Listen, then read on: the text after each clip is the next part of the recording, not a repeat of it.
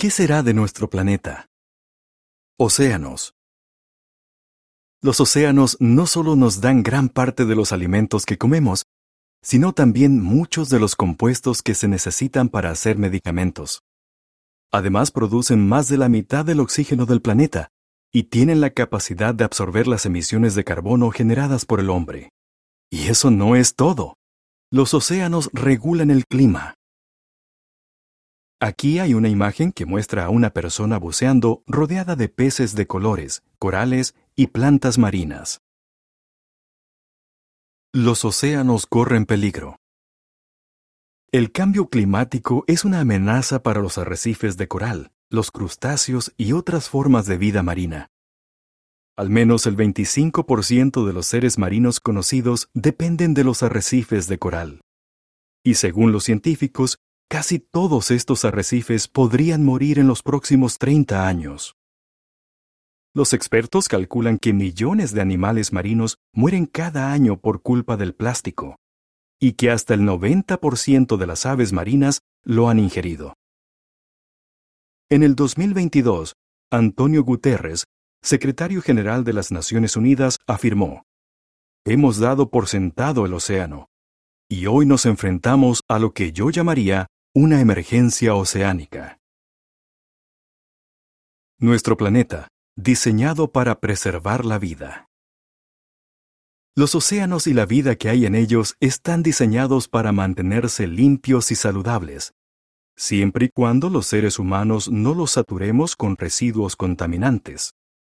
El libro Regeneration, Ending the Climate Crisis in One Generation, explica que cuando se protege una parte del mar del daño que producen las industrias, su capacidad innata de regenerarse puede seguir funcionando indefinidamente. Veamos algunos ejemplos. El fitoplancton, formado por organismos diminutos, consume y almacena dióxido de carbono, el gas que probablemente contribuye más al calentamiento global. De hecho, tan solo el fitoplancton absorbe casi la misma cantidad de dióxido de carbono que los árboles y el resto de la vegetación terrestre juntos. Hay microorganismos que se alimentan de los restos de peces muertos, y así evitan que estos contaminen el océano. Luego, otros animales marinos se comen estos microorganismos. Según el portal sobre océanos de la Smithsonian Institution, este ciclo del que todos se benefician mantiene los océanos limpios y puros. Muchos animales marinos usan sus mecanismos de digestión para transformar las aguas ácidas que hay en los océanos en aguas alcalinas, que son más saludables y no perjudican a los corales, los crustáceos y otros seres vivos. ¿Lo sabía? Las praderas marinas y la salud del océano. Las praderas submarinas atrapan los sedimentos y le dan estabilidad al fondo marino. Gracias a ellas, los corales no se enferman tanto y la costa sufre menos daños, ya que estas praderas reducen el tamaño de las olas y disminuyen la erosión. Aquí se ve un dibujo que muestra unas olas llegando a la playa. Se ve el fondo marino con sus praderas y animales. A medida que las olas se aproximan a la orilla, las praderas marinas reducen el tamaño y la velocidad de las olas y atrapan sedimentos del agua. Los peces y otros animales marinos encuentran alimento en las praderas marinas. El agua que llega a la orilla está más limpia y las olas son más suaves. La altura y la velocidad de las olas se reducen. Los sedimentos se van al fondo y quedan atrapados. Los peces y otros animales marinos encuentran alimento y contribuyen a la buena salud del océano. El agua que llega a la orilla está más limpia y las olas son más suaves. Se buscan soluciones.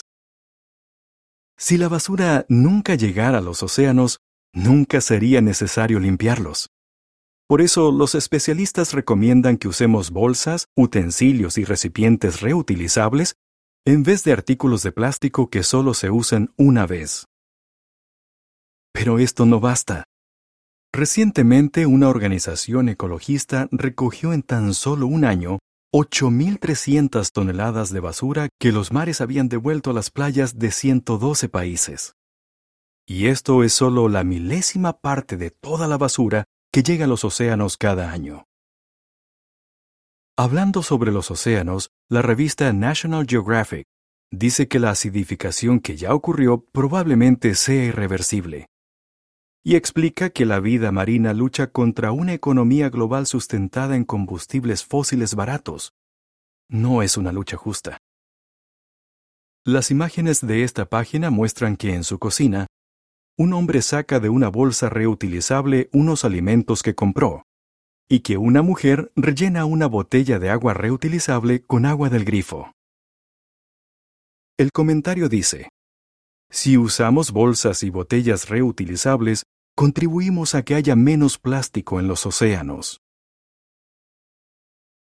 Hay razones para tener esperanza. ¿Qué dice la Biblia? La tierra está llena de tus creaciones. Ahí está el mar, tan extenso y ancho, repleto de incontables seres vivos, pequeños y grandes. Salmo 104, 24 y 25. Nuestro Creador hizo los océanos con los mecanismos necesarios para limpiarse a sí mismos. Piense en esto. Si el Creador conoce a fondo el mar y toda la vida que hay en él, ¿tendrá los conocimientos que hacen falta para revertir todo el daño que han sufrido los océanos?